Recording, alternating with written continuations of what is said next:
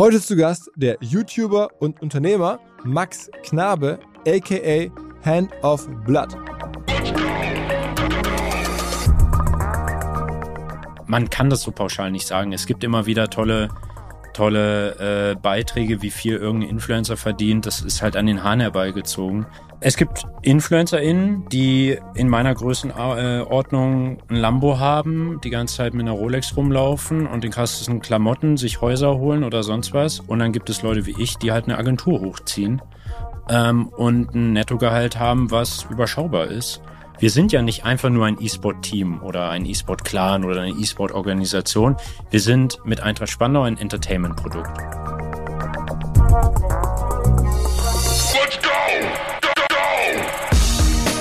Herzlich willkommen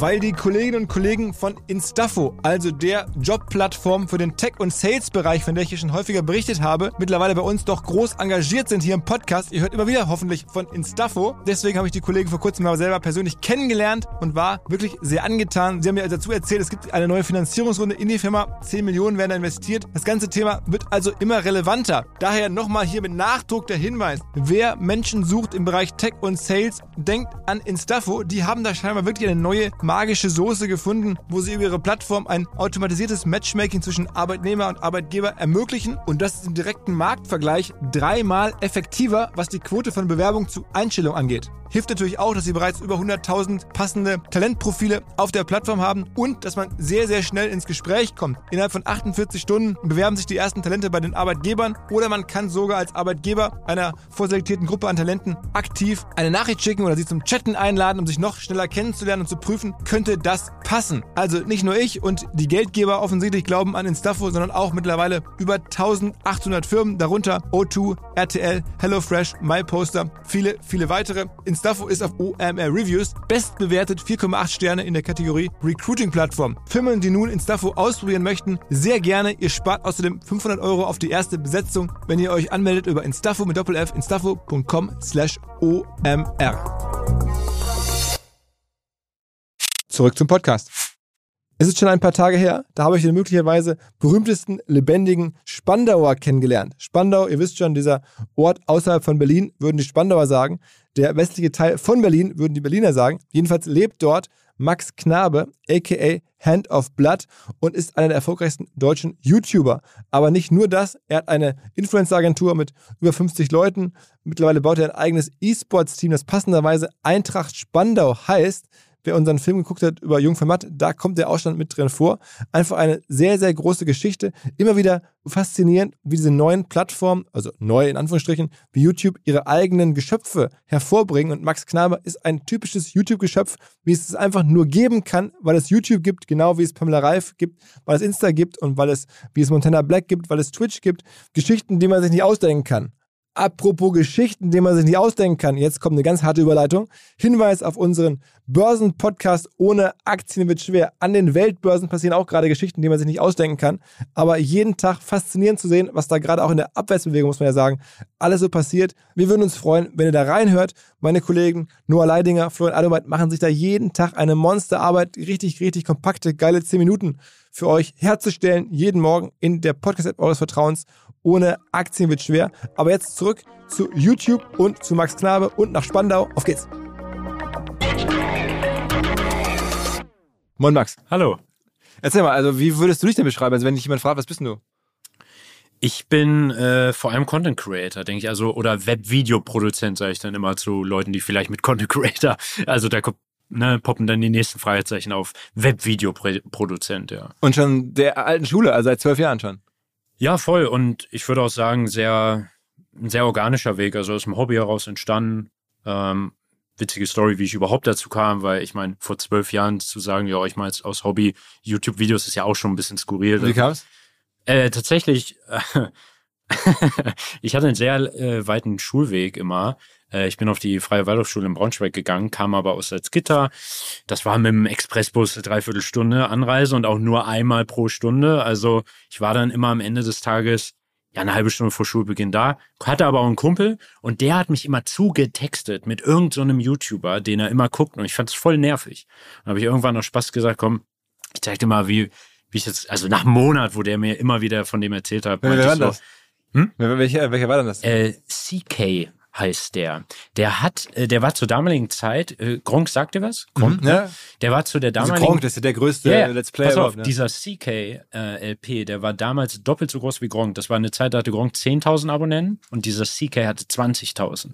Und der hat aber damals noch gesagt, wie gesagt, das ist zwölf Jahre her, ähm, er hört auf mit YouTube, er will seine Ausbildung weitermachen.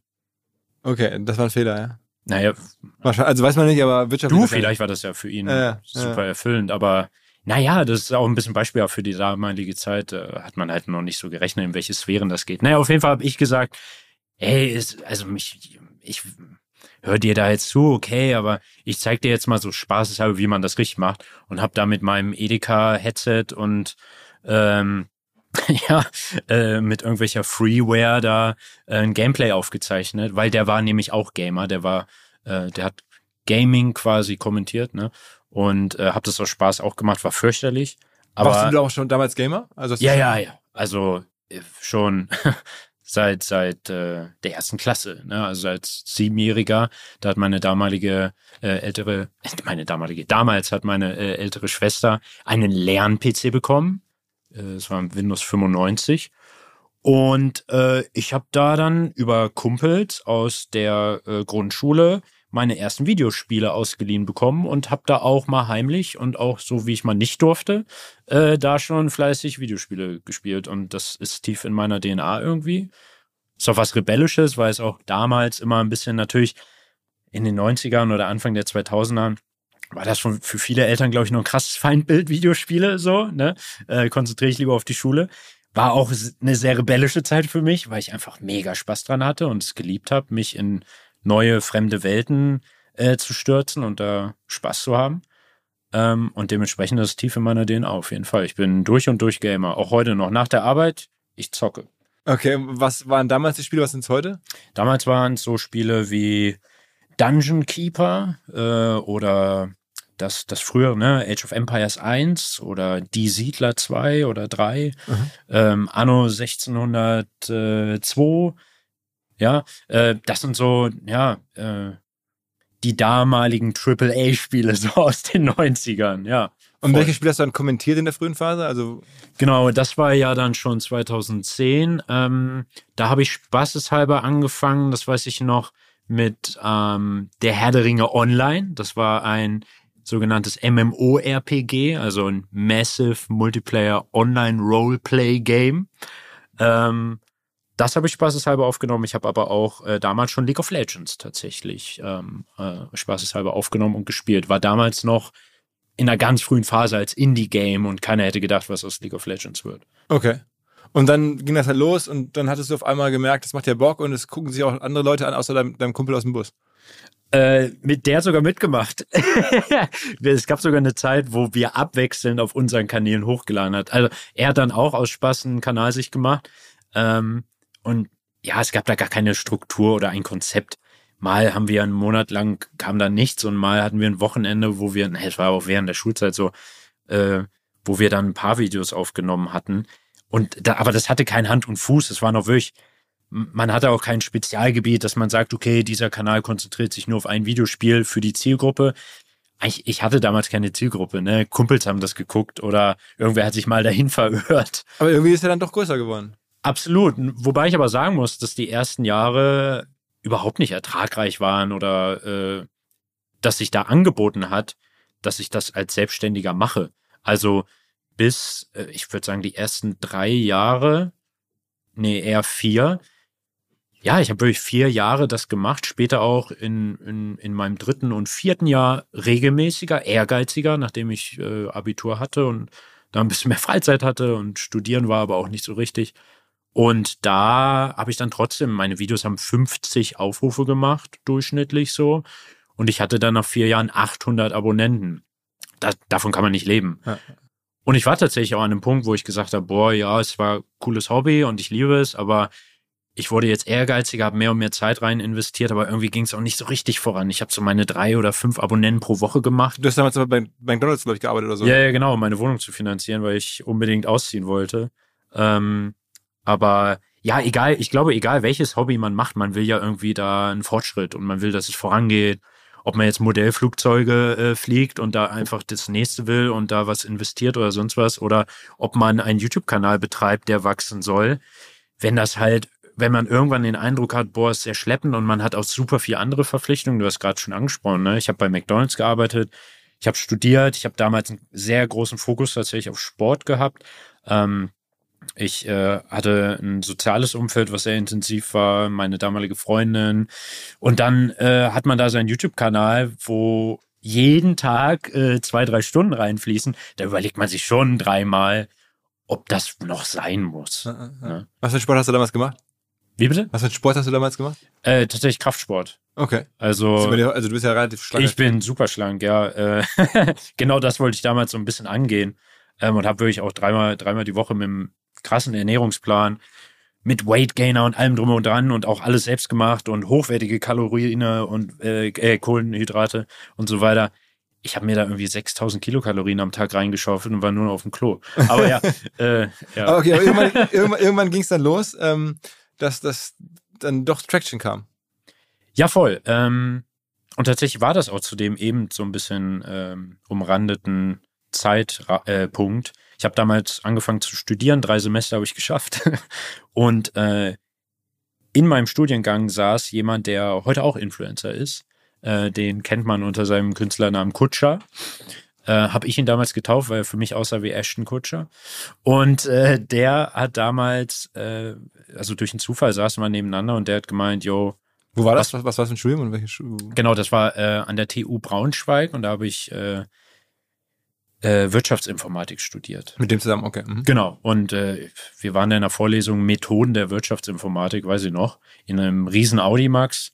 Und es war sterbenslangweilig. Ich wollte, also war eine war eine Riesenkrise in meinem Kopf. So, es war einfach nur Stress, wie, wie ich bin eingegangen, ja, und äh, haben wir ein bisschen gequatscht. Und da kam dann heraus, dass er halt auch zum Beispiel League of Legends spielt und auch so ein bisschen die Let's Player-Szene oder, oder YouTube und, und Twitch.tv gibt's ja auch für die Live-Produktion, dass er das so ein bisschen verfolgt und fand das super interessant, dass ich das halt auch mache. Zwar in einem kleinen Rahmen und einem kleinen Stil, und ich habe ihm damals auch so ein bisschen meine Bedenken geschildert, dass ich gerade überlege aufzuhören und, und, und so weiter. Und er hat mich tatsächlich dazu ermutigt, mal jetzt einen ordentlichen, ein ordentliches Konzept herauszuarbeiten mit ein bisschen Hand und Fuß, so ein, Upload-Plan für den Kanal mit so, ja, Montag, Mittwoch und, und Sonntag kommt so ein Format und das und man fokussiert sich auf diesen Bereich und wie auch immer, dass wirklich eine Zielgruppe sich dafür begeistern kann. Und er hat gesagt, ja, lass uns das noch einmal versuchen. Komm, wir, wir konzepten jetzt. Da haben wir Methoden der Wirtschaftsinformatik den Doppelblock auf einmal dafür genutzt. Und äh, gesagt, getan. Ne? Und dann sind so Formate entstanden, dass wir raus in die Altstadt sind mit einer riesigen alten Analogkamera, die ich dann von der Video AG meiner alten Schule mit über so ein bisschen Kontakte noch in zwei Klassen drunter mir organisiert habe und haben äh, Senioren äh, interviewt, wie sie zu den neuesten Patch-Änderungen von League of Legends stehen. Also ein bisschen, man kennt das auch von Joko und Klaas, die hatten das früher da auch gemacht. Da kam eine, die neue PlayStation Xbox raus und dann haben sie halt alte Menschen gefragt, wie sie dazu stehen und denen halt immer irgendwas vorgetextet, was sie sagen sollen, sodass suggeriert wird, die seien voll vom Fach. Mhm. Das haben wir zum Beispiel damals als eine Content-Idee gehabt. Und das war dann sehr erfolgreich. Und dann gab es so einen kleinen Durchbruch. Okay, das heißt, damals erfolgreich waren das dann irgendwie 5.000, genau, 8.000, 10.000? Genau, auf einmal. Also es war tatsächlich, es gab zwei einschneidende Videos, die für die damalige Zeit und für die Verhältnismäßigkeit auf dem Kanal viral gegangen sind. Ähm, das war einmal eben dieses Video, weil es die Leute einfach witzig fanden. Damals gab es nichts Vergleichbares generell in einer, in einer Let's Player-Szene. Ähm, oder wenn man jetzt schaut, Videogames im, ne, auf YouTube, ähm, solche Thematiken ein bisschen aufgebrochen, ein bisschen mehr so zugänglicher. Ne? Und äh, auf der anderen Seite äh, habe ich damals immer solche äh, Tutorials äh, hochgeladen, spezifisch für einzelne Charaktere, die es aus dem Videospiel League of Legends gab. Das heißt, da gab es ne, der, der Publisher, der das Spiel ähm, verwaltet ähm, und auch gleichzeitig Entwickler war, hat damals in einem gewissen Rhythmus immer neue Spielfiguren rausgebracht. Und die habe ich mir dann in einem gezielten Format angeguckt. Und auch auf einem Beta-Server, also bevor der Charakter ordentlich released wurde, eher so zum Testen. Und ähm, da hatte ich einen Bug, einen Fehler, dass ich mit dieser Spielfigur auf einmal unbesiegbar war. Also er konnte einfach nicht sterben. Und dann habe ich aus Spaß äh, sehr schnell umgeschaltet und gesagt, ja, das ist halt so, wenn ihr das so angeht, wie ich euch das hier erkläre, dann passiert das. Und das ging auch ziemlich viral für die damalige Zeit. Haben wir aber auch sehr hart, ähm, ich würde sagen, gepusht. Also der, der Philipp, der, der Kutscher, mhm. mit dem ich, ne, aus der Vorlesung, der hat auch wirklich sehr sich für den Kanal und für unser Konzept auch weiter engagiert. Also es war jetzt nicht nur diese Doppelstunde, sondern wir haben halt wirklich viel debattiert und im Nachhinein viel Marketing betrieben für den Kanal nach, nach Bauchgefühl. Also wir haben zum Beispiel gesorgt, dass es mehr eingehende Links für den YouTube-Kanal gibt. Bedeutet, wir haben auf anderen größeren YouTube-Kanälen, die auch League of Legends als Thema abdecken, äh, Kommentare geschrieben, die ähm, dort hochgevotet also wurden. Ne? Genau, die, die, die, die dort hochgevotet wurden, weil mich da ein paar Leute halt erkannt haben aus der Szene. Und so war, war ich dann bei vielen Kanälen immer mal wieder Top-Kommentarschreiber. Und so hatten wir einen eingehenden Link zu unserem Kanal, weil Leute dachten, hör, wer ist denn er? Warum ist es jetzt so hochgevotet? Haben auf den Namen geklickt, kamen zu dem Kanal. Oder wir haben in allen möglichen Foren mit Zwei-, Dritt- und Viert-Accounts äh, immer wieder unsere Videos quasi vertrieben. Ja, also Foren wie Elite PvPers oder äh, ich glaube, die sind, sind teilweise heute gar nicht mehr so richtig aktiv oder das damalige League of Legends Forum auf der offiziellen Seite. Also ihr, da wart ihr dann irgendwie drei, vier andere Leute und habt dann immer erzählt, ey, Nee, nee, wir haben mehrere Accounts gehabt. Ja, genau, genau. Also ihr wart immer, andere Leute, gehabt, ja, ja, so, Oh ja, das feiere ich auch, ey, mega cool, damit da ein bisschen so Traffic draufkommt. Das meine, ja, okay. Ja. Und, und ja, also wir haben halt wirklich sehr viel Gehirnschmalz da reingesteckt, ohne fachliche Kompetenz zu haben. Einfach nur nach dem Gedanken, was glauben wir, wie funktioniert es in, in dieser schnell sich wandelnden, damals aufsteigenden Branche? Ne? Ähm, was, was würden, was nehmen wir wahr, auch als User? Wie, wie nehmen wir wahr, dass etwas funktioniert? Und haben das einfach adaptiert. Und dann irgendwann war es dann sozusagen auch wirklich geklappt. Wirklichkeit. Dann war's ja, hat es tatsächlich geklappt. wie groß ist heute deine, deine Kanäle? Genau, also mein, äh, ich habe mehrere Kanäle. Mein, mein Hauptkanal, wie ich ihn nenne, der auch Hand of Blood heißt, der hat jetzt über zwei Millionen Abonnenten, ich glaube 2,3. Im Wesentlichen deutsche Leute? Genau, ja. Also, also Dachregion. Äh, äh. Ja. Ähm, dann habe ich ein, ein äh, Zweitkanal, wo ähm, eine andere Content-Art quasi kommt. Also auf meinem Hauptkanal bringe ich äh, Gaming-Content, allerdings stark editiert, sehr thematisch, mit einer Story und alle möglichen Spiele auch. Also bin dann nicht mehr so monothematisch unterwegs. Und auf meinem Zweitkanal, der heißt Hand of Uncut und der Name sagt schon, da gibt es dann eher die klassischen Start-Stopp-Aufnahmen. Das heißt, ich sitze da wirklich in eher einem gemütlicheren Setting, sage ich mal, und spiele einfach die Spiele und kommentiere die mit meiner Art, die ich über die zwölf Jahre entwickelt habe. Und der hat jetzt auch äh, frisch eine Million Abonnenten geknackt. Und ist, ist denn der Hauptkanal immer noch der von damals? Also der Hand ja, ja, ja, ja. Das heißt, der, der von 2010 angefangen hast, das ist der bis heute? Ja, voll. Wir haben äh, einen, wir haben letzt, vorletztes Jahr einen zehn Jahre Hand of Blood Special gedreht wo ich alle möglichen WegbegleiterInnen eingeladen habe. Ähm, und wir haben so ein bisschen dieses, diese, wie, wie diese Chartshows, äh, saßen wir vom Greenscreen und haben quasi auf alte Videos so ein bisschen reagiert. Teilweise auf Videos, die gar nicht mehr online sind, die ich aber auf einer externen Festplatte noch habe oder so. Das war echt cool, ja. Da hat man echt so, ist wie so ein Videotagebuch auch ein bisschen. Ja, absolut. Weil man erinnert sich an die Zeit und ey, ganz ehrlich, so, ich habe das mit, mit 18 oder 17, äh, nee, 18, nee, 17 Jahr gestartet ist ja eine, auch eine sehr intensive Phase so und eine krasse Entwicklung, die man durchmacht und das sieht man auch. Also früher zum Beispiel, Anfang 20 hatte ich viel schärferen Ton drauf oder es war auch einfach eine andere Zeit. Und ja, also es ist echt. Wo kommt denn Hand of Blood her? Also der ist ja Genau, Hand of Blood, ähm, der Name, ähm, der kommt äh, tatsächlich, es ist ein Song von der Band Bullet for My Valentine. Das ist eine Metalcore-Band aus, aus England. Und ich habe damals Need for Speed Most Wanted viel gespielt. Ähm, das kam 2005 raus, glaube ich. Und da konnte man, in, wie in den früheren Need for Speed Teilen wirklich üblich, also es waren phänomenale Tra ähm, Soundtracks. Und äh, man konnte für jede einzelne ähm, für jedes Menü oder was man, ob man jetzt bestimmte Renntypen spielt in diesem Spiel, konnte man immer eine Playlist sich selber im Spiel einstellen, welche Tracks da laufen. Und da habe ich fast überall Hand of Blood nur als, als Track eingestellt und fand ich voll cool. Bin auch mega der Fan von der Band bis heute.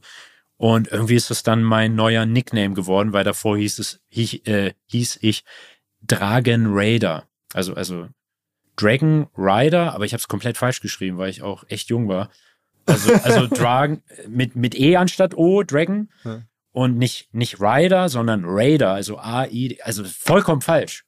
Wirklich voll, es war, es war in der Zeit für was Neues. Aber und irgendwie, also auch mega einfach aus, aus Zufall, nicht viel drüber nachgedacht. Aber irgendwann hast du dein Studium abgebrochen, also auch die, yes. und dann hast du gesagt, okay, ich äh, ziehe nach Spandau, äh, aus der Gegend da, Braunschweig, ähm, hart sozusagen jetzt irgendwie, ich komme hierher. ähm, und äh, hast aber hier nicht angefangen, dich selbstständig zu machen, sondern erst noch in einer anderen Agentur angefangen, ne? Genau, also mein ursprünglicher Plan war, dass ich ähm, mein Studium abbreche, aber einen anderen Studiengang anfang, anfange, was halt die meisten Studenten, denke ich, auch machen, wie das so üblich ist. Es war dann doch nicht so ganz meins. Ähm, und ich wollte Medieninformatik in Wernigerode äh, studieren. Auch witzigerweise mit besagtem Kutscher. Und äh, tatsächlich parallel dazu, und der Kanal war, wurde immer erfolgreicher, hat sehr viel Aufsehen in der Szene, in der League of Legends Szene, war eine kleine, aber immer, immerhin, äh, gesorgt. Und da kam dann ein quasi, ja, eine Nachricht von der Agentur Freaks for You Gaming. Krasser Name, äh, man denkt an irgendeinen Kellerverein, aber es ist tatsächlich so eine der relevantesten Gaming-Agenturen weltweit. Die haben, ich glaube, mittlerweile 300 MitarbeiterInnen und mehrere Büros weltweit. Mhm. Die sitzen ja auf der anderen Seite vom Fluss, auch in Spandau. Da ist so deren Headquarter. Und ähm, damals hatten die 28 MitarbeiterInnen, weiß ich noch. Die haben gefragt, yo, hast du Lust, hier mal testweise unsere Show zu moderieren? Denn die waren damals noch, auch heute auch, aber vor allem damals fokussiert auf E-Sport-Übertragung. War ja damals echt eine krasse Nische. Also das kam so gerade aus dem Radio quasi langsam. Und ähm, die haben damals sehr viel E-Sport übertragen, ganz klassisch mit Kommentatoren. Und die haben auch gerade angefangen, darum zu buhlen, äh, eine Lizenz von Riot Games zu bekommen. Ja, wer die offizielle LEC, das ist quasi sowas wie die, ja, wer hätte sie stattgefunden, die Super League, damals eher so Champions League, sag ich mal, der League of Legends Szene, wer die für den deutschen Bereich oder für Dach, für die Dachregion übertragen darf. Und darum haben die gebuhlt mit anderen äh, Kontrahenten auch. Und da haben die gedacht, ja, lass das mal upgraden. Wir wollen auch eine Analyse-Ecke und wir suchen dafür einen Moderator, aber ja, damals äh, gab es keine großen Budgets oder man hat sich eher arrangiert mit den Umständen, war eine kleine Szene. Ähm, und dann war es halt logisch, dass man einfach mal auf YouTube schaut, wäre es lustig, wen könnte man sich aus der Szene so als League of Legends YouTuber, als Moderator vielleicht vorstellen und da sind die irgendwie auf mich gestoßen. Und dann haben sie dich hierher geholt. Genau, dann gab es so testweise, jo, komm mal vorbei, moderieren. War damals wirklich, also klar, irgendwo professionell waren es halt, die Leute haben das hauptberuflich gemacht, aber rückblickend sehr amateurhaft. Ne? Das waren keine Vollprofi-Kommentatoren, die eine Ausbildung haben als Kommentator oder was weiß ich, mit Coaching und Fortbildung ähm, und auf ihre Stimmfarben achten und sonst was, sondern das waren halt auch Gamer, die Bock hatten, das zu ihrem Beruf zu machen. Ne? Und da bin ich dazu gestoßen. Und das lief ganz gut. Und dann haben die irgendwann gesagt, jo, mach doch bei uns Praktikum für drei Monate. Und dann bin ich hergezogen. Und dann hast du irgendwann entschieden, ich mache jetzt da nicht mehr weiter. Also irgendwann hast du dich ja dann selbstständig Genau, ich, also da war schon für mich klar, ähm, also es war, das Praktikum war eigentlich auch eher ein Mittel zum Zweck, weil die wollten mich halt als Moderator haben, aber halt möglichst effizient irgendwie. Also ich hatte da jetzt als Praktikant keine krass spezifischen operativen Aufgaben so im Betrieb, sondern es gab halt diese Übertragungstage, wo ich dann Moderator war während der Show. Und ansonsten konnte ich da in einem Studio, was ich mir geteilt habe mit anderen, äh, mein YouTube-Kram voll Fulltime quasi jetzt mal ohne Studium oder ohne McDonalds voll durchziehen. Und diese drei Monate waren halt sehr, sehr reichhaltig dahingehend, sodass äh, dann überhaupt nicht mehr zur Debatte stand, ob ich nochmal studiere tatsächlich, sondern ähm, der nächste Schritt, den man dann auch diskutiert hat intern, war, ob ich da eine Ausbildung mache. Bei mir war es halt wichtig und das wurde mir auch eingetrichtert von meinen Eltern oder vor allem von meinem Vater, dass, ja, dieses typische, ne, du brauchst was Handfestes. So, du brauchst was, falls es nicht klappt. Und äh, das war mir auch anfangs sehr wichtig. ähm, weshalb ich dann auch gesagt habe, okay, ich mache hier eine Ausbildung, versucht so das YouTube-Kram nebenbei zu machen. Aber da bin ich fast in meinen ersten Burnout geraten, weil, weil ähm, ich bin quasi jeden Tag zur Berufsschule gegangen. Ähm, was bin ich da aufgestanden? Sechs oder sieben Uhr. Das ne, war in Kreuzberg. Da fährst halt immer eine Stunde oder mehr hin und dann nochmal zurück. Da war ich 16 Uhr irgendwann wieder hier in Spandau und musste dann meinen ganzen YouTube-Kram machen. Da saß ich dann bis drei Uhr nachts. Und dann bin ich nach Hause. Ja, weil letztendlich ist das ja auch eine Art von Selbstständigkeit, selbst wenn ich damals fest angestellt war oder in der Ausbildung. Ich habe YouTube gemacht und es gibt, also umso mehr man reinsteckt, umso mehr bekommt man. Ne? Muss natürlich auch smart die Ressourcen reinstecken, aber ich war sehr motiviert. Für mich war das so dieser, dieses Now or Never, äh, äh, äh diese Phase. Und dementsprechend, ich hatte auch gar kein privates Umfeld. Also ich hatte zu Hause nicht mal Internet. Also ich habe mir nicht mal die Mühe gemacht, mir Internet zu organisieren, weil ich ja eh nur zum Schlafen nach Hause gegangen bin. So und ich, ich, hab, ich hatte auch nichts im Kühlschrank, weil ich, weil ich immer auf dem Weg zur Arbeit beim Bäcker vorbeigegangen bin. Dann habe ich Mittagspause gemacht und auf dem Nachhauseweg habe ich mir einen Döner geholt, jeden Tag.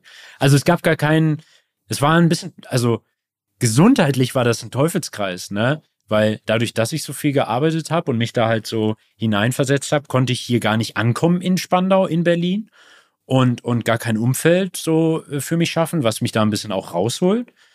Aber genau dadurch habe ich dann einfach auch noch mehr gearbeitet, weil ich gar nichts anderes War zu tun hatte. War das lukrativ damals schon? Die, also ich würde behaupten, hätte ich damals nicht diese zusätzliche Zeit nach 16 Uhr noch für meinen YouTube-Kanal aufgebracht, hätte das alles nicht geklappt. Und das habe ich damals auch gespürt. Ich wollte ja meinen Content-Plan, wie ich ihn bislang gefahren hatte, bis vor der Ausbildung, weiterhin äh, stattfinden lassen. Und da gab es nur diese Methode quasi. Nur ich habe dann auch sehr schnell gemerkt, nach, ich glaube auch drei Monaten oder so, dass ich das nicht packe. Also das ist nicht äh, sinnvoll, jetzt durchzuziehen, die ganze Ausbildung, gehe ich echt dran kaputt. Und durch unsere Gesellschaft äh, hat das für mich echt nach einer herben Niederlage geschmeckt, ne? Ähm, weil ich habe Abitur gemacht, ich breche mein Studium ab, jetzt breche ich noch meine Ausbildung ab, schaffe das gefühlt nicht. Aber irgendwie hat sich das für mich nur sinnvoll und richtig angefühlt. Also es gab so eine lockere Argumentation, nämlich dieses, ja, ich möchte halt jetzt die Welle reiten und es fühlt sich gerade sehr störend an. Ich kann ja auch immer noch eine Ausbildung machen und sollte jetzt lieber auf dem Moment äh, leben und den YouTube-Kanal weiter pushen. Aber auf der anderen Seite hat halt, haben halt wirklich viele alteingesessene Verhaltensmuster vorgegeben durch unsere Gesellschaft auf mich eingewirkt und haben gesagt, das ist nicht richtig, was du machst. Ne? Also damals hat halt wirklich mein Vater, äh, der war kein Fan davon, ja. als ich ihm dann auch noch gesagt habe, man muss sich mal vorstellen, ne? Ja, ich würde Studium äh, wechseln. Da war er noch okay, ja, nach Wernigerode, okay. So, habe ich ihm irgendwann gesagt, nee, ich breche doch ab und ziehe nach Berlin. Okay, hä, was machst du da? Ja, ich bin bei Freaks for You Gaming. Da denkt er ja auch, ich bin bekloppt geworden. Ähm, und dann, aber okay, Praktikum, Erfahrung sammeln, okay, ja, kannst ja danach weiter studieren. Da habe ich gesagt, ich mache eine Ausbildung und dachte, hä, aber du hast Abitur, ne? Und dann habe ich gesagt, ich mache die Ausbildung doch nicht. Also der dachte wirklich, irgendwas hat er falsch gemacht, mhm. so nach dem hm, Motto. Ne? Und wie wir dann irgendwann bist du also raus bei Freaks for You Gaming? Genau, es, äh, als dann die Ausbildung quasi abgebrochen wurde von mir, ähm, gab es eine sehr, sehr gute Zeit. So für den, für den Kanal, starkes Wachstum, sehr viele Erfolge gehabt. Ähm, mich auch wirklich durchgesetzt in der Szene, weil ist ja auch einfach ein Stück weit stark umkämpft. Ne? Ähm, und äh, dann war ich irgendwann an einem, an einem Punkt äh, 2018 bei Freaks for Gaming, also da war ich dann schon vier Jahre da, knapp fünf und äh, da habe ich dann äh, das Gefühl gehabt, okay, ich, ich brauche irgendwie was Neues, ich will noch spezifischer werden. Freaks for You Gaming ist eine 360-Grad-Agentur für den Bereich Gaming. Das heißt, die machen alles Mögliche. Ne? Die machen auch Events oder äh, wie gesagt, E-Sport-Produktion, aber halt irgendwie dann auch Influencer-Marketing und das, die sind krasser Allrounder. Aber selbstverständlich ist dann nicht immer zu jedem Tag der volle Fokus auf ein Department, nämlich da, wo ich hocke, im Influencer-Department damals. Und ja, also das, das Freaks äh, sind damals auch krass gewachsen. Ne? Ich habe diese ganzen Wachstumsschübe da mitgemacht äh, und ja, da wurde man dann auch ein bisschen schwerfälliger, ne? Ist ja, geht damit einfach einher. Und dann habe ich mit damals zwei äh, Arbeitskollegen ge äh, gesagt, kommen wir gründen unsere eigene kleine Agentur mit Fokus so auf, und auf die Hand-of-Blood-Kanäle. Und so ist dann Instinct äh, 3 entstanden, ja.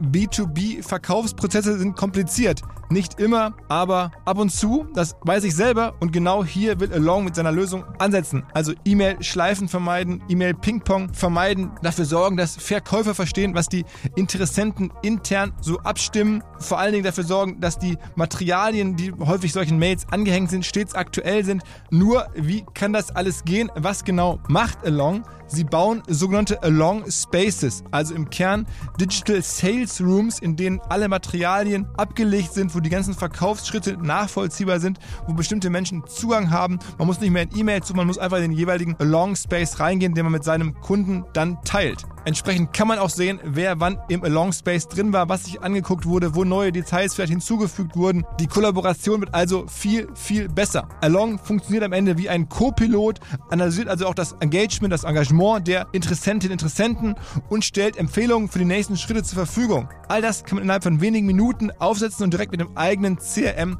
verbinden. Along ist natürlich DSGVO-konform, wurde 2022 erst gegründet. Wir von OMR dürfen mit einem ganz, ganz kleinen Teil an Along beteiligt sein und Along ist zu guter Letzt der Nummer 1 Treffer auf OMR Reviews im Bereich Digital Sales Rooms. Wer mehr wissen möchte, alle Infos Along Space, ein Wort alongspace.com slash OMR. Zurück zum Podcast. Und dann bist du sozusagen seitdem jetzt Agentur, ähm, Inhaber, Gesellschafter, Gesellschafter ja, genau. aber arbeitest du auch operativ mit. Genau, ja. Creator bei den Kanälen weiterhin. Und da kommen wir gleich darauf zu sprechen. Hast jetzt noch ein weiteres Projekt, nämlich ein, ein richtiges E-Sports-Team, aber das ist sozusagen nochmal für später. Also erstmal ja. eine Agentur. Ähm, wie groß ist die Agentur mittlerweile? Genau, wir sind mittlerweile ähm, bei über 50 MitarbeiterInnen. Ähm, vor allem letztes und vorletztes Jahr sind wir stark gewachsen. Die ersten Jahre waren wir ganz klein. Also das waren, wie gesagt, die besagten zwei Kollegen plus ein Videoeditor. Ja, das war das erste halbe Jahr. Und dann kamen ein, zwei Leute dazu, so, und dann irgendwann nochmal ein, zwei Leute, aber so das Riesenwachstum auf 50 MitarbeiterInnen, das gab es wirklich in den letzten zwei Jahren, einfach weil wir uns entschieden haben, wir wollen uns breiter aufstellen. Wir wollen nicht als Agentur nur Hand of Blood immer machen, weil das einfach auch ein Stück weit ja gar nicht nachhaltig ist. Also wenn man alles nur auf diese Kanäle fußt, dann ähm, ja kann ja auch das Unternehmen quasi nur so weit existieren, wie also, oder so lange existieren, wie ich das halt auch als Hand of Blood noch mache. Und das wollten wir nicht. Plus, es war halt auch ein ganz, eine ganz schöne Last. Ne? Ich habe damit zugegebenermaßen auch echt sehr, sehr, hoppala, sehr, sehr guten Freunden gegründet so dann irgendwie indirekt war ich dann auch für deren Gehälter äh, natürlich auch. Also ich musste als Hand of Blood immer funktionieren, um von meinen Freunden die Gehälter zu sichern. Ist auch ein bisschen schräg. Also muss man sich auch erstmal dran gewöhnen. Dann war es natürlich so, diese Zeit, okay, man ist halt krass auf sich allein gestellt. Also wir haben alle vorher nie gegründet. So, wir waren irgendwelche Nerds, die zu Freaks for You Gaming gewandert sind und, und wollten dann unser eigenes Ding machen und haben uns alles angeeignet, alles selbst gelernt uns belesen. Und welche Leistungen bietet die Agentur heute im Wesentlichen an? Genau, heute, ähm, wir sind eine Influencer-Agentur. Das heißt, wir machen für endemische, aber auch non-endemische Kunden gleichermaßen ähm, viele Kampagnen einfach. Endemische Kunden, was heißt das? Genau, endemisch, also quasi in, in unserem Sektor stattfindet. Das sind halt Publisher oder Hardware-Hersteller, alles um den Bereich Gaming. Mhm. Und non-endemisch sind dann halt Kunden wie äh, beispielsweise in Amazon oder in Red Bull. Ja. Die auch bei dir äh, anklopfen. So. Genau, ja. genau, als Beispiele. Und also nicht nur bei mir, bei Hand of Blood, sondern halt bei unserer Agentur Instinct 3. Ja. Äh, okay, okay, genau. okay. Und wir machen Kreativleistungen, machen äh, Concepting, wir, wir ja, machen Kampagnen vom Anfang bis zum Ende. Ne? Also, was, was, ich nicht wusste, ist, ähm, als ich hier reinkam, da hast du mir erzählt, ihr habt auch ähm, Influencer angestellt. Ja, also tatsächlich war ich ja damals auch bei Freaks. Äh, ich war erst Praktikant, dann war ich Azubi und dann war ich Angestellter. Und das ist super untypisch. Das gibt es, glaube ich, nirgendwo anders auf der Welt, weil InfluencerInnen sind halt Selbstständige, ähm, die ein Gewerbe angemeldet haben und dann werden die halt von irgendeiner Agentur gemanagt. Aber eigentlich ist das auch in den meisten Fällen ehrlich gesagt kein Management, sondern eigentlich nur Campaign Management. Also da werden einfach Kampagnen abgefrühstückt und das sind so diese typischen Produktplatzierung, wie man sie so kennt. Ähm, und ich allerdings war damals festangestellt bei einer Agentur, ähm, hatte einen Bonusvertrag, so dass ich doch äh, variabel bezahlt werden konnte, je nachdem, was meine Kanäle oder Kampagnenproduktplatzierung eingebracht haben. Ähm, aber ich denke, ich habe damals echt sehr viel mitnehmen können, was anderen InfluencerInnen erspart bleibt, äh, was vielleicht auch gar nicht gut ist. Ich saß halt neben den KollegInnen, die halt vermarkten die wirklich auch die Kundenperspektive mir erklären aus erster Hand. Ich habe das mitbekommen. Ich habe, ich war in Meetings regelmäßig dabei. Ich habe teilweise auch selber konzept, also selber mitkonzeptioniert. Ne? Also das war schon sehr prägend und ich glaube, das fehlt halt vielen InfluencerInnen da draußen, äh, um auf gute Kompromisse zu kommen in der Zusammenarbeit mit vielen Kunden. Okay, und jetzt ähm, macht ihr das sozusagen als Agentur. Genau. Ähm, und ihr macht dann Influencer-Marketing, macht ihr noch andere Leistungen oder ist, also ist das ist ja schon eine breite Plätte mittlerweile? Ja, also vielleicht um nochmal auf den Punkt zurückzukommen in Bezug auf angestellte Influencer und Influencerinnen. Ähm, wir haben quasi als Business Case aufgemacht, ähm, ein Mentoriat zu veranstalten für junge Menschen, die äh, noch keine relevante Reichweite haben, wo wir aber Potenzial sehen. Mhm. Und da bin ich zum Beispiel auch als Mentor ähm, mit drin gewesen. Das heißt, du scoutest die und sprichst den an. Genau, also aktiv scouten. Wir schreiben das eher aus. Es sei also zum Beispiel einer von uns, der Sterzig, der hat sich ursprünglich als Videoeditor beworben bei uns, aber der hat dann seine Arbeit vorgestellt anhand seines eigenen Kanals, wo er auch aus Hobby heraus äh, ähnlich das gemacht hat wie ich. Den fanden wir so witzig. Wir haben ihn dazu quasi überredet. Aber mussten wir auch nicht lange, weil das auch so sein kleiner Traum war. Ähm, bei uns ein sogenannter Junior-Influencer im Mentorenprogramm zu sein. Du hast gerade dazu gesagt, ähm, auch äh, fachlich und disziplinarisch äh, werden die geführt. Klar. Werden die geführt. das ist naja, die Verbindung mit dem Begriff Influencer da ungewohnt. Ja, äh, und absolut. Also es gibt ja stereotypisches Denken über InfluencerInnen und das trifft auch in den meisten Fällen voll zu. Aber das ist ja auch nur logisch. Ich meine, das sind junge Menschen oft, die, ähnlich wie ich, schon oftmals während der Schulzeit oder während des Studiums. Wer bist du eigentlich heute? Äh, ich bin 29. Ja. Äh, die werden, die werden währenddessen berühmt, während der Schulzeit oder während des Studiums und äh, haben dann halt die, die Transition so, dass sie halt direkt selbstständig werden und nirgendwo mal ein Angestelltenverhältnis hatten. Die, die ähm, haben noch nicht die Erfahrung gemacht, dass sie wirklich auch mal einen Chef hatten, der scheiße war oder halt mal wirklich Drecksarbeit machen mussten. Ne? Und ich glaube, das fehlt dann irgendwo auch ein Stück weit. Ich meine, fehlt denen nicht zwingend, weil die kommen ja klar und, und können ihre Miete zahlen und auch sehr gut und so weiter und ihre Brötchen. Aber ist halt doch nochmal was anderes. Ähm, und wir glauben deswegen sehr fest daran, dass wir lieber junge Leute auch viel ausbilden und, und an die Hand nehmen als Festangestellte, ähm, die dann halt dadurch auch wirklich durch uns sehr profitieren und groß werden, wenn wir dieses Potenzial sehen und das alles enablen können. Aber wenn, ist es nicht das Problem, dass wenn die dann. Dass wir dann eine viel angenehmere Zusammenarbeit am Ende haben. Aber das Problem ist ja trotzdem, dass dann irgendwann, wenn sie wirklich richtig groß sind, dass sie dann sagen, okay, jetzt mache ich es doch vielleicht lieber alleine oder. Genau, an dem Punkt sind wir noch nicht. Ähm, dafür gibt es uns noch nicht lang genug. Vielleicht werden wir eines Tages diese äh, Erfahrung machen. Aber wir glauben fest daran, dass eben weil wir diese jungen Leute ähm, so sehr fördern, also wir gehen da wirklich in den Invest, also wir haben wirklich einen Plan, wie viel Quartale wir da in investieren, bis sich dann ein solcher Influencer oder eine solche Influencerin refinanzieren muss. Was, was kann denn so ein Influencer ähm, an Umsatz generieren? Genau, also erstmal sind es die die ähm, Werbeeinnahmen, die einfach die Plattform schalten. Ja. Also beispielsweise, wenn man ne, auf YouTube ein Video hochlädt, dann hat man da ja Werbeblöcke, die, die entweder vor, während oder nach dem Video kommen. Die werden von YouTube geschaltet und da bekommt man halt einen Anteil. Das heißt, man hat die sogenannten YouTube Ad Revenues. Mhm. mhm. Das ist schon mal ein grundsolides Polster. Davon kann man auch als Selbstständiger schon je nach Größe ganz gut leben. Also man muss jetzt nicht der Überriesen-Influencer sein, sondern das sind schon ganz okayische Einnahmen. Ähm, je nachdem, in welchem Sektor man noch tätig wird. Zum Beispiel der Jeremy Fragrance, den ihr bei der letzten Folge hattet, äh, äh, äh, der ist ja in einem ganz anderen Sektor, wo der sogenannte CPM halt viel höher ist. Das heißt, die Werbeeinnahmen pro 1000 Aufrufe sind halt viel, viel höher. Aber das ist nochmal ein anderes Feld.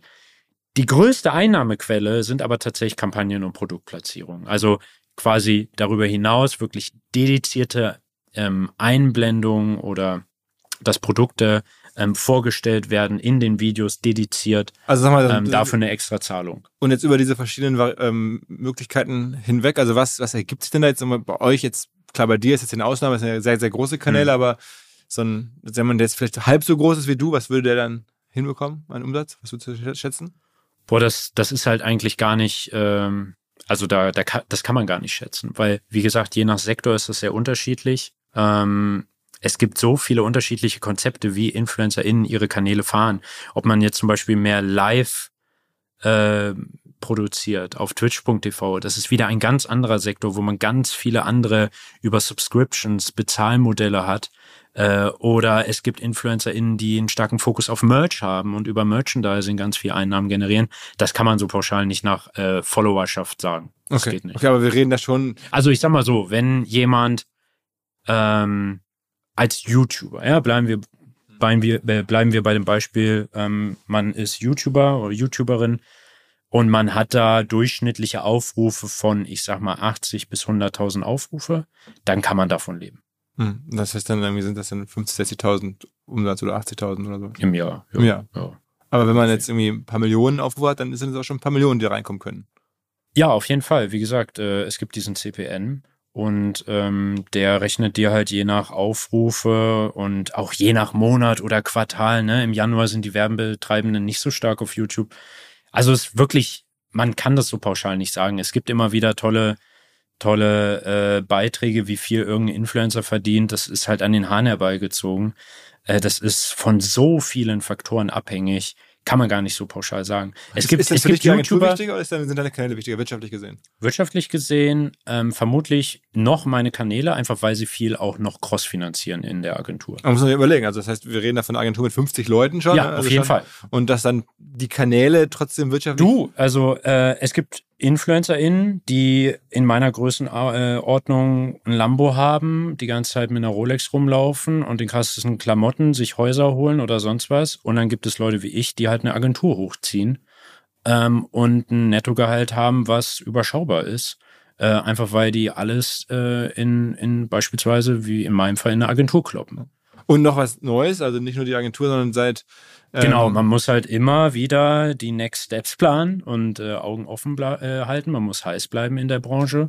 Und deswegen haben wir auch ständig coole neue Projekte im Köcher, die wir jetzt jedes Jahr droppen wollen. Also eins, da kommen wir jetzt gleich mal zu, zu Eintracht Spandau, weil wer OMR sehr eng verfolgt und zum Beispiel unsere Jung von Matt-Doku gesehen hat, die wir vor ein paar Wochen rausgelegt haben, der hat dich da auch schon drin gesehen, denn du hast gemeinsam mit Jung von Matt, also dem Falle einer Tochteragentur Nerd, dem äh, Toren und dem Team, ähm, ein gemeinsames E-Sport-Team gegründet. Äh, Eintracht Spandau heißt das. Mhm, genau. Wie kam es dazu? Was ist da der, die Idee dahinter? Mm, Also ähm, muss ich einen Tucken ausholen. Äh, tatsächlich habe ich 2016, 17 als YouTube-Format das sogenannte Spandauer Inferno gehabt. Das war quasi auch, es ging in die gleiche Richtung. Also man, es war nur ein Team, ein League of Legends Team ähm, aus YouTubern. Und da äh, haben wir unsere eigenen Cups veranstaltet, wo Leute teilnehmen konnten. Und wir haben auch selber bei der damal, äh, damals heißenden ESL-Meisterschaft teilgenommen oder wollten wir. Ähm, aber es hat, also wir waren jetzt spielerisch nicht auf dem Top-Niveau. Ähm, aber schon ganz gut. Ähm, und das war eher Entertainment. Wie gesagt, das waren YouTube-Formate. Äh, allerdings haben wir auch damals schon gesagt, äh, wir wollen das ein bisschen ausstatten. Wir wollen jetzt nicht nur diese die Matches haben und das Spielerische, sondern wir wollen ein bisschen was drumherum dichten und haben angefangen, so eine Kurzfilmreihe quasi zu machen, äh, à la Stromberg, wie so die Ereignisse hinter den Kulissen des Teams laufen. Haben halt die ganze Zeit so getan, als wären wir das krasseste E-Sport-Team der Welt mit äh, Drama hinter den Kulissen und Sponsorenproblematiken und sonst was, was natürlich zum Großteil an den Haaren herbeigezogen war. Ähm, aber wir hatten sehr viel Spaß daran. Und seitdem habe ich eigentlich die Vision gehabt, wie cool wäre es, ein eigenes E-Sport-Team zu haben. Und auch schon vorher, als ich Aber bist du denn so gut genug? Also ich meine, das ist da irgendwie. Nee, ich selber nicht, absolut nicht. Okay, okay, Nee, ich bin scheiße. Okay, das heißt, du musst da jetzt Leute finden, die richtig, ja, richtig gut zocken. ja. Also man muss ja sagen, warum ich damals nach Spandau kam, war ja, weil damals Freaks die deutsche beste Liga, äh Quatsch, die beste europäische League of Legends Liga übertragen hat für Riot Games und ich wurde Moderator dort. Und damals haben wir ein Produkt aufgebaut bei Freaks, welches heute das größte äh, deutsche Portal ist für League of Legends Spieler. Ja, also die haben eine Website, ist ein Hub und die übertragen alle möglichen Ligen mittlerweile. Also es hat sich krass aufgebaut. Ähm, ich denke, ich war da zusammen mit Henrik Ruhe, der jetzt auch Geschäftsführer von Instinct 3 ist und dem Maxim Markov, der auch heute noch ähm, auf YouTube krass unterwegs ist. Da haben wir schon Pionierarbeit für den Bereich geleistet. Und dementsprechend, das haben wir auch jahrelang gemacht, ist man da krass vernetzt über die Zeit. Also das ist jetzt mittlerweile ne, acht Jahre her. Ähm, Spieler, die wir heute haben, die waren damals vielleicht elf, äh, als, als der Henno äh, damals schon die, die LCS äh, moderiert hat. So, so Aber das heißt, dein Job ist dann äh, gar nicht jetzt da mitspielen, logischerweise, genau. oder, oder die Coach, sondern du bist da wirklich rein. Ich bin eher Konzepter, Visionär so ein bisschen für die ganze Sache, ähm, aber auch aus Content-Sicht so eine Art Galionsfigur, könnte man sagen. Also wir sind ja nicht einfach nur ein E-Sport-Team oder ein E-Sport-Clan oder eine E-Sport-Organisation. Wir sind mit Eintracht Spandau ein Entertainment-Produkt. Bedeutet, ja, wir haben ein Team für das Spiel League of Legends, wo wir bei der höchsten Liga, der äh, Prime League, das ist die größte Dachliga, die es gibt, ähm, quasi teilnehmen und auch super erfolgreich. Haben jetzt unseren ersten Split als Platz zwei abgeschlossen haben uns für die EU Masters qualifiziert. Das ist quasi so aus heutiger Sicht die Champions League. Ähm, und dort spiele ich aber auch nicht mit. Ich bin auch nicht irgendwie äh, Manager oder, oder bin da in der sportlichen Leitung. Nein, ich bin quasi eine fiktive Figur, die so eine Hommage ist, sag ich mal, an Uli Hoeneß oder Rudi Assauer, so genauso. Es ist eine cholerische, narzisstische Person, die ein bisschen altbacken ist und da jetzt in den E-Sport einsteigt mit der Eintracht, die es schon seit 100 Jahren gibt. Aber das, das Spiel ist selber schon ernst gemeint, also die Eintracht ja, wird schon absolut. Also das ist der Mix. Wir sind spielerisch halt durchaus relevant und ernst zu nehmen und haben einen mega erfolgreichen Split hinter uns. Was, was heißt Split? Genau, Split ist quasi, also die das Jahr ist zweigeteilt ähm, ähm, im Ligabetrieb. Ja. Äh, es gibt zwei Splits, den Spring Split äh, und den, ich glaube, es ist der, der Summer Split, richtig? Und äh, da gibt es auch nochmal Hin- und Rückrunde. Aber dazwischen ist halt eine große Pause, weil Riot Games, die betreiben so viele Ligen. Es gibt französische, spanische, äh, es gibt die äh, europäische, die koreanische, brasilianische, es gibt alle möglichen Ligen. Und immer die, es ist sehr hart, die alle parallel stattfinden zu lassen, damit man dann zum Beispiel die Weltmeisterschaft stattfinden lassen kann. Aber wir reden immer von League of Legends. Ja, alles League of Legends, phänomenales Spiel, riesen Reichweite, riesen Playerbase, äh, super relevant im E-Sport-Sektor. Eigentlich das relevanteste Spiel zusammen mit Counter-Strike Go, würde ich behaupten. Ähm, ja, und, äh, und das ist ein Riesenkonstrukt. Wie verdient jetzt so ein E-Sport-Team Geld? Genau, also eigentlich ähnlich wie ein, ein, äh, eine Sportmannschaft aus dem traditionellen Sport. Ne? Also wir haben, wir haben unsere Sponsoren, die sind auf unseren Trikots drauf, die sind bei Pressekonferenzen hinten auf der Wand drauf und sonst wo. Wir haben einen Co-Stream, das heißt, wir haben unseren eigenen Kommentator, der in einem Ein-Mann-Setup quasi äh, auch die Übertragung äh, fährt, aber es ist so eine Art Fan Kommentator, ja. Da haben wir auch wirklich sehr große Zahlen, sogar mehr Zahlen als der offizielle äh, Broadcast. Mhm. Ja, und äh, da haben wir natürlich auch äh, Einnahmen, da können wir auch unsere Sponsoren stattfinden lassen. Wir haben Merchandising ähm, und wir haben halt größere angelegte Pakete für Sponsoren, weil wir halt auch Content machen. Wie ich eben schon meinte, wir sind ein Entertainment-Produkt und nicht nur ein E-Sport-Team. E-Sport-Teams konzentrieren sich voll auf Spielerische und wollen ihre Sponsoren happy machen. Das heißt, wenn es da mal Content gibt, ist das super oberflächlich und langweilig. Kann sich kein Schwein geben. Und wir haben gesagt, wir wollen halt Content machen, wodurch man sich überhaupt mal auch mit so einem E-Sport-Team identifizieren kann, wo man, wo Spieler auch ein bisschen mehr im Fokus sind oder halt in dem Fall man eine integrale Persönlichkeit hat. Wie gesagt, in dem Fall ich. Das heißt, der Präsident Knabe, wie wir ihn nennen, äh, gespielt von mir als fiktive Figur, der ist Dreh- und Angelpunkt ein Stück weit. Ne? Ich bringe da meine ganze Community mit, habe da eine eigene andere Rolle. Dafür bin ich auch auf meinen anderen Kanälen bekannt, dass ich halt hier und da mal in Rollen schlüpfe und mich kostümiere äh, oder Kurzfilme mache. Alles natürlich thematisch Gaming, aber ich versuche da wirklich die Horizonte sehr offen zu halten. Und das kommt mega gut an. Wir versuchen es sehr traditionell zu halten, ein bisschen altbacken, so ein bisschen Dorfverein, Kreisliga-Vibes. Äh, wofür brauchst du da jetzt Jung von Matt? Naja, Jung von Matt ist halt ein krasser Enabler, wenn es darum geht, auch ähm, mit äh, potenziellen Kunden oder äh, Sponsoren, die halt zu führen. Also denen halt wirklich auch zu vermitteln, warum das genial ist, warum diese Sprache, die wir da führen, so einzigartig ist und, und warum die das unbedingt machen sollten. Ich würde sagen, mit Instinct 3 sind wir wirklich absolute Profis, wenn es darum geht, zu wissen, was bei der Community gut ankommt, was, was ZuschauerInnen ähm, gut finden, was heutzutage gut funktioniert. Ähm, und da haben wir, glaube ich, mit Jung von Matt, nee, weiß ich, haben wir mit Jung von Matt den perfekten äh, Partner gefunden, der halt auf der anderen Seite ähm, die Kundenperspektive kennt, wie fast kein anderes Unternehmen. Und, und die haben Europa. euch angesprochen oder, oder du hast die angesprochen? Oder? Ich glaube, also ich selber nicht. Das war dann der, der Hendrik, unser Co-CEO. Ähm, und der später dann auch der Johannes äh, Gorzel, unser anderer Co-CEO. Äh, die haben da den Toren von Jungformat Sport, äh, Nerd äh, angehauen. Und äh, da ist man sehr schnell auf den grünen Zweig gekommen, glaube ich, ja.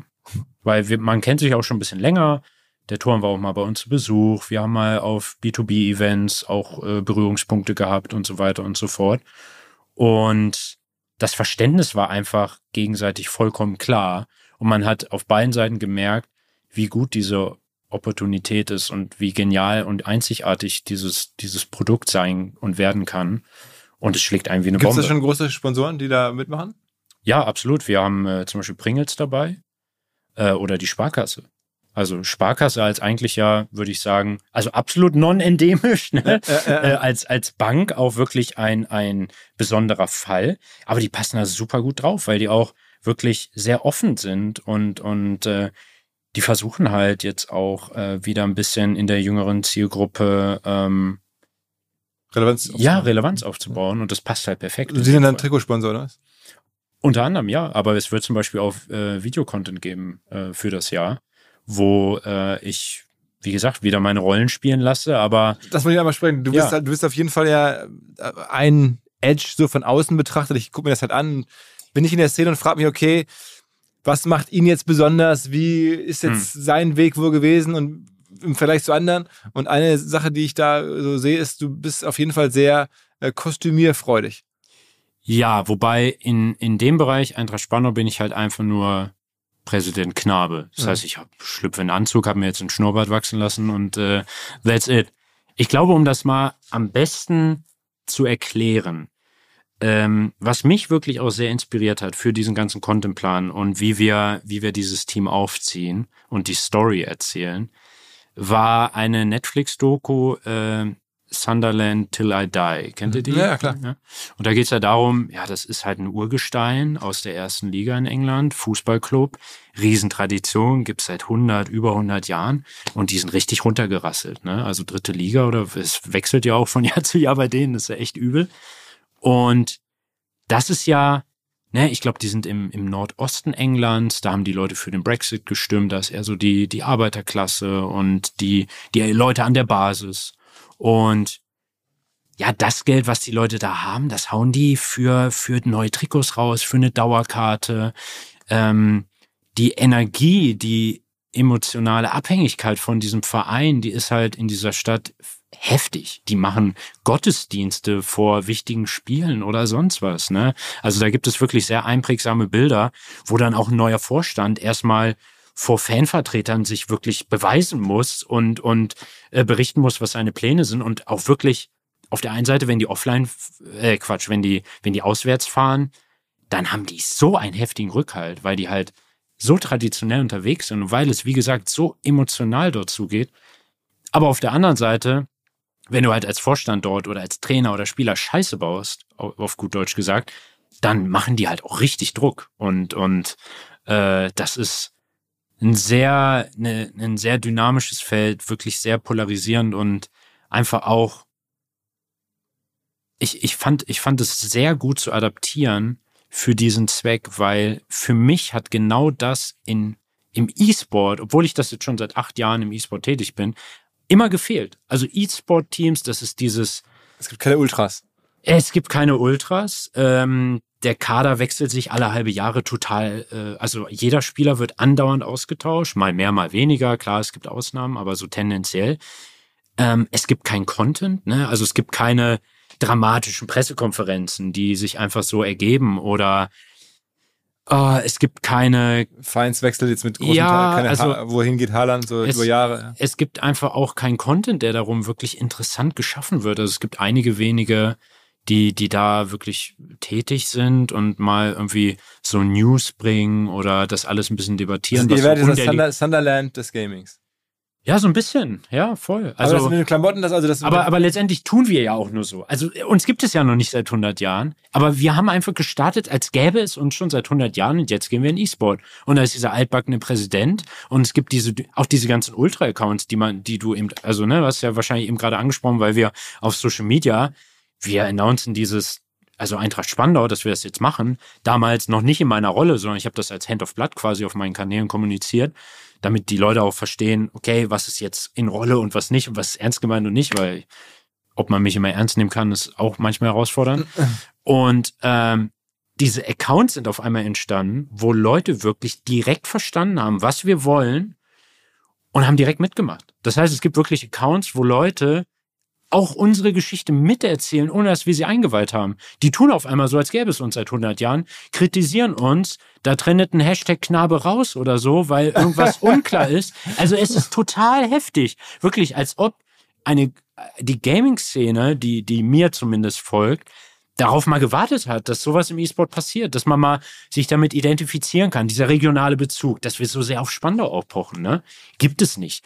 Äh, es gibt irgendwie, was weiß ich, Fanatic oder Gamers 2 oder sonst was, ne? Also damit kannst du ja nichts anfangen so richtig. Das aber halt dieses Verkleiden, progressive, was es im E-Sport gibt. Aber dieses Verkleiden und sagen wir mal so tun, als ob, ja. das ist jetzt ja bei dir bei Hand of Blood auch schon drin. Also ich genau, das kennen halt die Leute auch daher ein bisschen und, und deswegen ist das Verständnis auch da, was wir da eigentlich vorhaben. Und also dein Büro hier soll. sieht auch aus wie so eine große äh, Garderobe bei irgendwelchen äh, weiß nicht, TV-Shows oder so, du hast jetzt hier Kostüme hängen ohne Ende, ja, ey. weil du dich seit Jahren verkleidest regelmäßig. Genau, ja. Also auf meinem, auf meinem, wie ich es vorhin meinte, der Hauptkanal, hm, wo so die aufwendigsten Produktionen stattfinden, da ist es irgendwann, ich habe irgendwann so einen U-Bahn-Simulator einfach mal gespielt, weil ich es lustig fand. Komplett kaputtes Spiel, wirklich würde ich niemandem empfehlen. Da bin ich mit der U7 von Spandau nach Rudow gefahren, beziehungsweise war das der Plan. Und dann dachte ich mir, komm, ich bestell mir mal so eine Schaffnermütze so von Amazon oder so. Und dann kamen die anderen, habe ich mir die aufgesetzt und habe so getan, als wäre ich da jetzt voll vom Fach und wüsste genau, was ich tue. Es hat nichts funktioniert und die Leute haben sich kaputt gelacht. Und irgendwie war das so der, der Anstoß dafür, dass ich gesagt habe, hey, macht mir auch Spaß.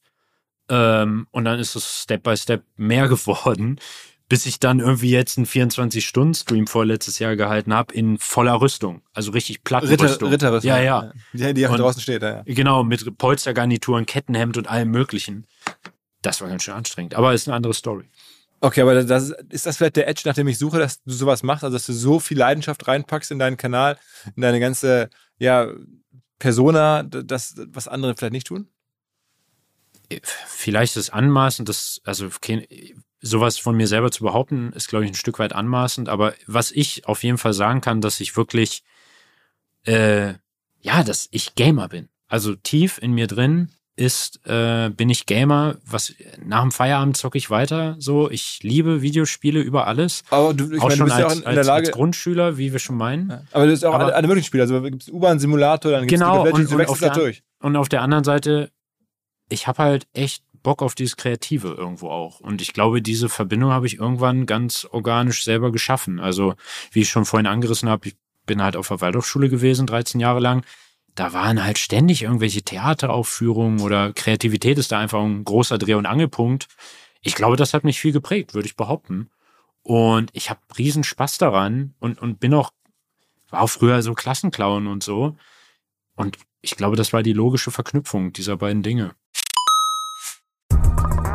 Mal wieder ein Hinweis nach längerer Zeit auf Molly.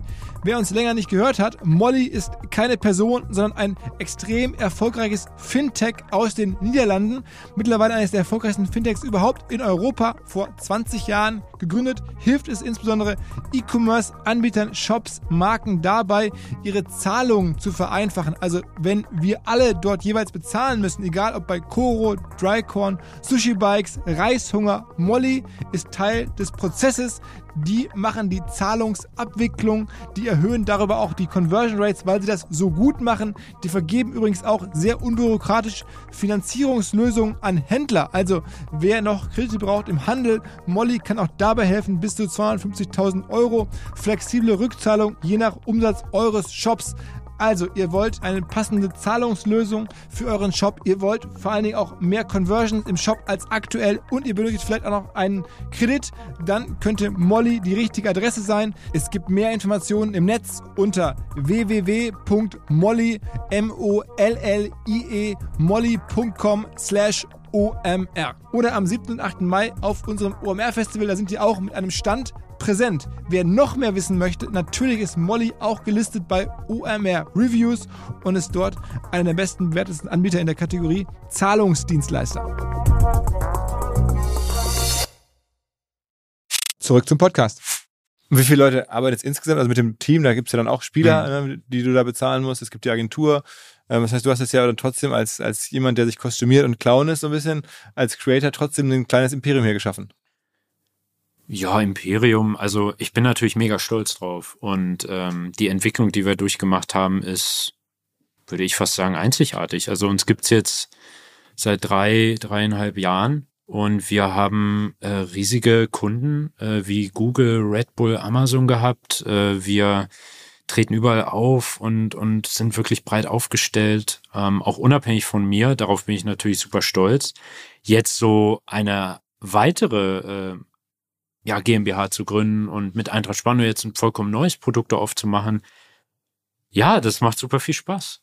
Es erinnert, also mich selber erinnert das an, an Pizza Connection 3, was ich früher als Grundschüler gespielt habe, wo ich langsam weitere Filialen aufgemacht habe. so fühlt sich das für mich an. Und es macht Spaß, aber. Und wie lange geht das gut? Also ich meine, ist, machst du dir Sorgen, weil du hast es ja auch schon mit durchblicken lassen, dass man vielleicht als YouTuber mit einer Hand of Blood jetzt nicht nächsten 10, 20 Jahre wird bestreiten können, oder doch? Also ich habe äh, vielleicht, um darauf auch nochmal äh, zurückzukommen, was du gerade gefragt hattest, ähm, ich glaube, die Leute merken bei mir sehr, dass ich das halt wirklich aus voller Leidenschaft mache, dass ich Gamer wirklich bin, dass ich es liebe, ein bisschen zu schauspielen, Jokes zu machen und so weiter. Viele andere InfluencerInnen die, ähm, die kommen und gehen ja auch. Also wirklich, du kannst ja an zwei Händen die Leute abzählen, die seit zehn Jahren relevant an der Spitze sind. Das ist ja ein riesen Eisberg-Phänomen. Man sagt immer, Influencer sein ist so krass und die leben in Saus und Braus. Ja, es leben, leben die vielleicht für zwei Jahre und dann war's das. Also es ist wirklich gar nicht mal so einfach. Und ich glaube, warum ich jetzt seit so langer Zeit mich da auch durchgeboxt und oben gehalten habe, ist halt, weil ich das wirklich aus vollster Leidenschaft mache und dann natürlich ein cooles Umfeld habe mit Leuten, die ebenfalls Visionäre sind und die, die mir vertrauen und mit denen ich gut Ping-Pong spielen kann, gedanklich und Pläne schmieden kann, konzep äh, konzeptioniere und neue Produktzyklen eingehe als Hand of Blood mit meiner Brand und gegebenenfalls jetzt sogar eine neue GmbH aufmache und wir planen gerade schon die nächsten Steps. Also Aber, äh, ich glaube, das ist unique und solange ich kann, werde ich das weitermachen. Auf jeden also das heißt, Fall. du denkst schon, dass du nächsten, jetzt bis in 29, noch zehn Jahre. Ja, locker. Sind, sind also locker. ich kann nicht in die Zukunft gucken. Aber ich fühle mich gut, ich liebe das, was ich mache. Es gibt keinen Tag, wo ich zur Arbeit gehe und keinen Bock habe. Wie viele, wie viele Pieces haust du raus so an Content im, äh, am Tag jetzt zum Beispiel oder in der Woche? Also äh, die Pieces an sich sind ja gar nicht mal so sehr ausschlaggebend oftmals ist es auch einfach die Qualität der Pieces, also der, die Arbeit, die noch zusätzlich da reinfließt. Ob das jetzt Kostüme sind, die, gut, das ist jetzt so salopp gesagt, okay, ich hocke da in Kostüme, aber selbst das muss ja auch schon mal ein bisschen organisiert werden. Oder ob es wirklich äh, das Editing ist, wo wir Ressourcen reinfließen lassen oder wo wir einfach Dinge konzeptionieren, um das auszuschmücken. Also aktuell ist es so, auf meinem Zweitkanal kommt jeden Tag ein Video und darüber hinaus auf meinem Hauptkanal jeden Sonntag ein großes Video, ein sehr aufwendiges großes Video, wo wir auch Geschichten erzählen. Und dann gibt es halt jetzt zum Beispiel noch Eintracht Spandau, wo es äh, jede Woche Content gibt, wo ich auch mal äh, vorkomme. Aber du machst ja noch nebenher noch Instagram. Genau, ja, andere Social-Kanäle muss man natürlich auch ähm, ein Auge drauf haben. Ich war auch vor allem letztes Jahr, habe ich mich sehr übernommen, muss ich auch sagen. Ich war Artist Lead bei uns in der Agentur. Das heißt, ich habe auch fachlich geführt. Ich war Mentor für fünf junge äh, Junior-InfluencerInnen, die ich quasi mit Workshops begleitet habe. Ich bin Gesellschafter und zwar nicht einer, der da einfach nur hockt auf seinen Anteilen und die Geschäftsführung machen lässt, sondern ich in involviere mich. Das sind alles Dinge, die kommen obendrauf. Also allein meine Meetings ähm, sind schon, keine Ahnung, so zehn Stunden in der Woche bestimmt. Ne? Und dann muss ich noch meinen ganzen Content machen. Dann bin ich noch ähm, äh, als Gesellschafter tätig. Ich, äh, Bist du bei TikTok groß? Nee, TikTok ist so die Plattform, wo ich am wenigsten Aufmerksamkeit aktuell drauf habe, einfach weil ich das Gefühl habe, das ist zu sehr noch eine Insel. Also man sieht ja auch die Leute, die TikTokerInnen, die dort groß sind, die haben Schwierigkeiten, auf andere Plattformen zu kommen. Ähm, und der TikTok, TikTok-Algorithmus ist halt auch noch sehr schwer greifbar, als wirklich Kunden sagen zu können, yo, ich habe da erwartete Aufrufe von so und so. Es ist ja so unterschiedlich mhm. teilweise, ob da was viral geht oder nicht. TikToker hauen ja, glaube ich, teilweise, also professionelle TikTokerInnen hauen da fünf Pieces am Tag raus und hoffen, dass eins durch die Decke knallt für mich ist das noch nicht so die Plattform, wo meine Zeit am sinnvollsten aufgehoben ist. Aber mit der Agentur bedient ihr das natürlich dann schon. Ja, wir haben da auf ein, ein Auge drauf, aber es ist jetzt kein krasser Unternehmenszweig, wo wir sagen, yo, da sind wir wirtschaftlich gut dabei. Also, also erst bei euch ist immer Prio 1 YouTube und dann, dann Insta oder dann Twitch oder? Würde ich gar nicht mal sagen. Also als Agentur ist unsere Priorität für unsere Kunden im Dialog wirklich teils auch neue Maßstäbe zu setzen in der Szene. Und das sind meistens dann Pakete. Also ganze Launch-Kampagnen. Wenn, ja, bleiben wir mal bei was Endemischen. Also äh, letztes Jahr ist beispielsweise ähm, der neue Far Cry-Teil rausgekommen, ist halt ein Triple-A-Titel, der sehr bekannt ist. Und da haben wir eine richtige Story über Wochen, wenn nicht sogar Monaten erzählt, mit einer Live-Show, keine Ahnung, am ehesten vielleicht vergleichbar mit sowas wie äh, Spielegalaxie oder Schlag den Rab oder so, wo wir wirklich auch nicht so viel auf das Spiel uns beziehen, sondern einfach uns in dem Universum von Far Cry aufheben, äh, aufhalten. Wir haben den Kurzfilm gemacht, wir haben ähm, richtig aufwendige äh, Social Media Trailer und Teaser gemacht. Also wir haben alles Mögliche gemacht. Es ist meistens ein Paket. Das ist jetzt ein bisschen grob runtergebrochen, aber meistens ist es ein Paket ähm, wo wir einfach versuchen, wirklich einzigartigere Ideen als yo, zock mal das Spiel und hab den Link in der Videobeschreibung. Was muss man als, als Gibt es auch, klar, machen wir auch, aber. Was muss man in die Hand nehmen, wenn man mit euch arbeiten will? Also ab, welch, ab wann seid ihr sozusagen open for business, nehme ich mal an. Also wenn jetzt jemand zuhört, entweder endemisch, wie du sagst, mhm. oder, oder non-endemisch, also was, ja. ab wann geht's los bei euch? Wir sind da total flexibel. Also je nach Aktivierung, ne? Und, und je nach Reichweite auf welcher Plattform. Das fängt bei uns im ganz kleinen Maßstab an, als meinetwegen Instagram-Placement, wo wir einfach, äh, wir haben ja unterschiedliche externe InfluencerInnen, mit denen wir zusammenarbeiten. Also wir haben einen größeren Pool, wir haben auch Partneragenturen, wo wir äh, schön die Leute und Möglichkeiten verbinden können, connecten können. Wir finden, würde ich behaupten, für jeden Kunden einen guten Case. Egal welche Größenordnung, egal welches Budget. Okay, okay, okay. Max, also ähm, man kann sich jetzt, glaube ich, einigermaßen vorstellen, äh, äh, wie du so lebst, also hinter der Kamera quasi. Man kann sich ja irgendwie bei dir ohne Ende Stunden, tagelang Material angucken bei, bei YouTube. Ja. Aber diesen Business Case äh, kannte ich so noch nicht. Ja? Und, und, und so die Überlegung und auch das zeigt ja, wie dieses Neue mhm. ist. Also die Mischung aus Unternehmer sein, äh, Creator sein, neue Sachen ausprobieren also du sagst jetzt einmalig, ja, und das ist ja, diese Ange genau dieses Angestelltenverhältnis für InfluencerInnen. Ähm, dass ich jetzt als Influencer eine Agentur äh, gegründet habe mit, ist jetzt nicht das Außergewöhnlichste aber mit dem, der Welt. Dann noch mit dem Spiel, also mit der, mit, der, mit, mit, der, mit dem Team dabei und so. Genau, also ich denke, wir haben auch eine Holding, äh, da, da wächst was ran, ja, worauf ich sehr stolz bin und was es so vielleicht noch nicht gibt. Machst du auch noch so Investments hinterher? Also nee. nee. Uh -uh. Ich, ich fokussiere mich echt auf den Content. Also, egal was wir aufmachen, für mich ist immer an erster Stelle der Content. Und wenn man da, und darin sind wir sehr gut, genau versteht, was bei der Community gut ankommt und aber auch gleichzeitig verstehen, was für Kundeninteressen wir da haben, aber wir sehen das halt nicht so sehr als gegeneinander. Ne? Oftmals als Influencer oder Influencerin steht man gefühlt in der Mitte. Irgendwie, man hat seine eigenen Interessen, Content first, ne? Das, was man macht auf seinen Kanälen, ist heilig. Und dann kommt ein Kunde und will dir irgendwelche Talking Points aufschwatzen, die halt so und nicht anders zu sagen sind, um es jetzt mal ganz flach mhm. abzuzeichnen. Ähm, und dann gibt es halt so ein Hin und Her, ja. Und dann irgendwann findet man sich in der Mitte oder schafft Kompromisse oder es findet nicht statt. Wir haben wirklich, glaube ich, als Agentur dieses, den, den Sweet Spot gefunden, dass wir wirklich auch unsere Kunden challengen, größer zu denken oder weiter zu denken oder um Ecken zu denken, die es so noch nicht im Influencer, ähm, in der Influencer-Branche äh, gibt, sage ich mal. Ähm, also wir fordern, wir fördern und vor allem machen wir Content und ich brauche jetzt hier nicht auf der Wall Street meine Investments machen. Äh, ich bleib Hand of Blood und bin Gamer. Okay, okay, okay. Alles klar. Vielen Dank, dass wir hier sein durften und für den sozusagen Einblick in die, in die Hand of Blood oder ähm, ja, die Max, Welt, Instinct ja. 3 Max Knabe Welt, wollte ich gerade sagen. Also die ist ja schon äh, sehr einmalig. Mittlerweile ist dein Vater wahrscheinlich auch wieder entspannt. Absolut. Der, äh, der ist tiefenentspannt. Und dem hast du jetzt irgendwie naja, der, als ich damals Instinct 3, also als ich ihm gesagt habe, jo, wir gründen jetzt eine Agentur, da habe ich schon damit gerechnet, hä, du warst fest angestellt, hattest einen guten bezahlten Job. Aber da hat er wirklich dann gesagt, Maximilian, ich bin stolz auf dich. So, oh. ihr, ihr, macht es schon, ihr wisst es viel besser. Der hat es jetzt jahrelang sich gegeben, die Scheiße, die ich mache. Und irgendwann hat er, glaube ich, auch einfach aufgegeben, zu denken, dass er es besser wisse.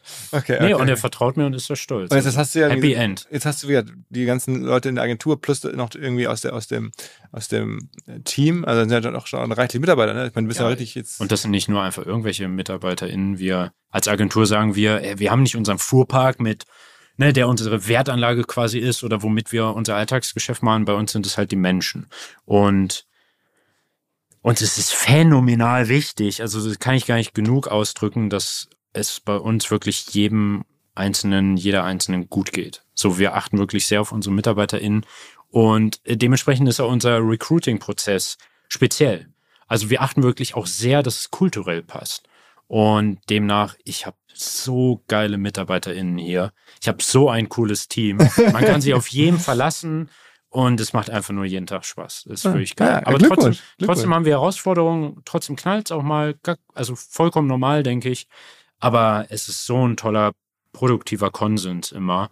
Und alle greifen nach den Sternen immer und wollen weiter und um Ecken und das macht sehr viel Spaß. Also herzlichen Glückwunsch, ja, geile Karriere und äh, wir werden auf jeden Fall weiter beobachten, äh, wie das so im YouTube-Game, im Agentur-Game, im Gaming insgesamt so mit dir weitergeht. Vielen, ja, Dank, vielen Dank, Für, für die Zeit.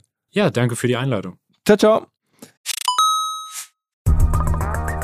Das größte Problem von Computern und digitaler Technologie sitzt häufig vor der Screen und macht Fehler. So auch Menschen bei uns, so auch ich, so auch ihr. Und zwar häufig, indem ihr einfach nur auf bös gemeinte Attacken reinfallt. Und davor schützt euch ein neues, demnächst vielleicht Unicorn aus Köln. Die Rede ist vom Cybersecurity-Unternehmen SoSafe, die euch, die eure Belegschaft, die eure Kolleginnen und Kollegen, die Firmen sowie Systeme davor schützen, dass andere Menschen häufig mit KI generierte Mails versenden, mit zum Beispiel so Betreffzeilen wie jetzt Login-Daten ändern für neues Kundentool oder Cloud-Account wurde deaktiviert, hier klicken oder, oder, oder. Ihr wisst, was ich meine. 85% aller Cyberattacken auf Firmen sind deswegen erfolgreich, weil Menschen auf Sachen reingefallen sind. Und genau davor schützt SoSafe, indem sie Angriffssimulationen fahren, indem sie Risikoanalysen durchführen, indem sie eine Human Firewall in eurer Firma aufbauen, so nennen sie das. Und sie machen allen Hörerinnen und Hörern folgendes Angebot. Ihr könnt euch selber attackieren lassen, natürlich ohne Risiko und Gefahr, um zu testen, wie sicher eure Systeme sind. Alles kostenlos, um SoSafe kennenzulernen. Übrigens, die durchschnittliche Klickrate von Leuten auf Attacken von SoSafe liegt bei 30%. Gerne rausfinden, wo eure liegt und feststellen, wie hoch die Gefahr ist. SoSafe safe.de slash OMR hilft da sehr. Nochmal SO Safe, ein Wort, so safe.de slash OMR. Zurück zum Podcast. Dieser Podcast wird produziert von Podstars bei OMR.